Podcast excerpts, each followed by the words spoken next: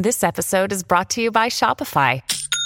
Forget the frustration of picking commerce platforms when you switch your business to Shopify, the global commerce platform that supercharges your selling wherever you sell. With Shopify, you'll harness the same intuitive features, trusted apps, and powerful analytics used by the world's leading brands. Sign up today for your $1 per month trial period at shopify.com slash tech, all lowercase. That's shopify.com slash tech.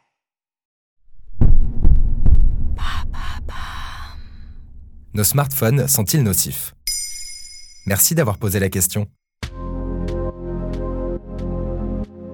Si vous aviez envie de changer votre vieux portable contre un super iPhone 12, il va falloir attendre encore un peu.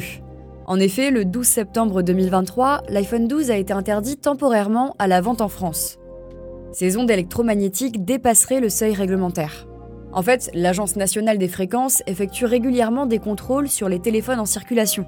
Elle a donc testé le débit d'absorption spécifique, autrement dit le DAS de l'iPhone 12, et dans son cas, il dépasserait légèrement les normes imposées. Alors pas de panique, déjà c'est le seul iPhone concerné, rien n'a été signalé sur aucune autre série, ni sur les modèles du 12 Pro, 12 Pro Max et 12 mini. Et si jamais vous avez bien un iPhone 12, rien ne sert de courir jusqu'à un Apple Store, le ministre chargé du numérique a déclaré que les utilisateurs peuvent toujours s'en servir et qu'une simple mise à jour logicielle permettra de les remettre en conformité.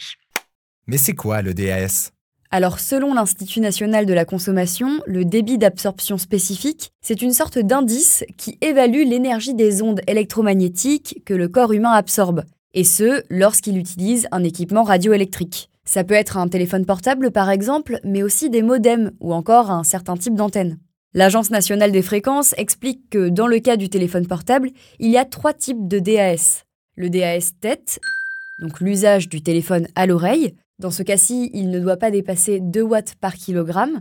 Ensuite, il y a le DAS tronc, lorsque le téléphone est porté près du buste. Et enfin, le DAS membre, celui qui a pêché pour l'iPhone 12.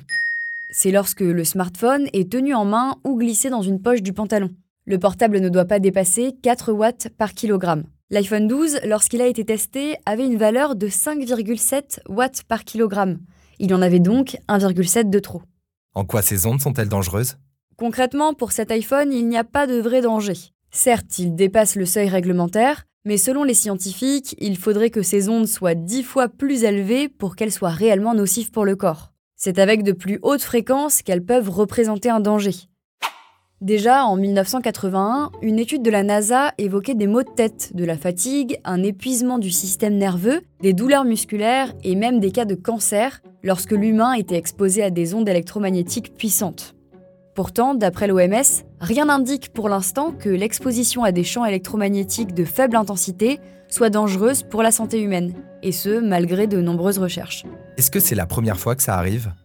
D'après le ministre chargé du numérique sur France Info, ce serait déjà arrivé à 46 reprises, et pour des marques différentes. Les portables en question auraient dépassé les normes obligatoires pour les ondes électromagnétiques, et l'Agence nationale des fréquences aurait alors pris des décisions de retrait et de commercialisation provisoire de ces téléphones. Au final, c'est seulement 6 cas qui auraient été jusqu'au retrait définitif du modèle en France. Voilà en quoi nos smartphones peuvent être nocifs. Maintenant, vous savez. Un épisode écrit et réalisé par Joanne Bourdin. Ce podcast est disponible sur toutes les plateformes audio. Et si cet épisode vous a plu, vous pouvez également laisser des commentaires ou des étoiles sur vos applis de podcast préférés.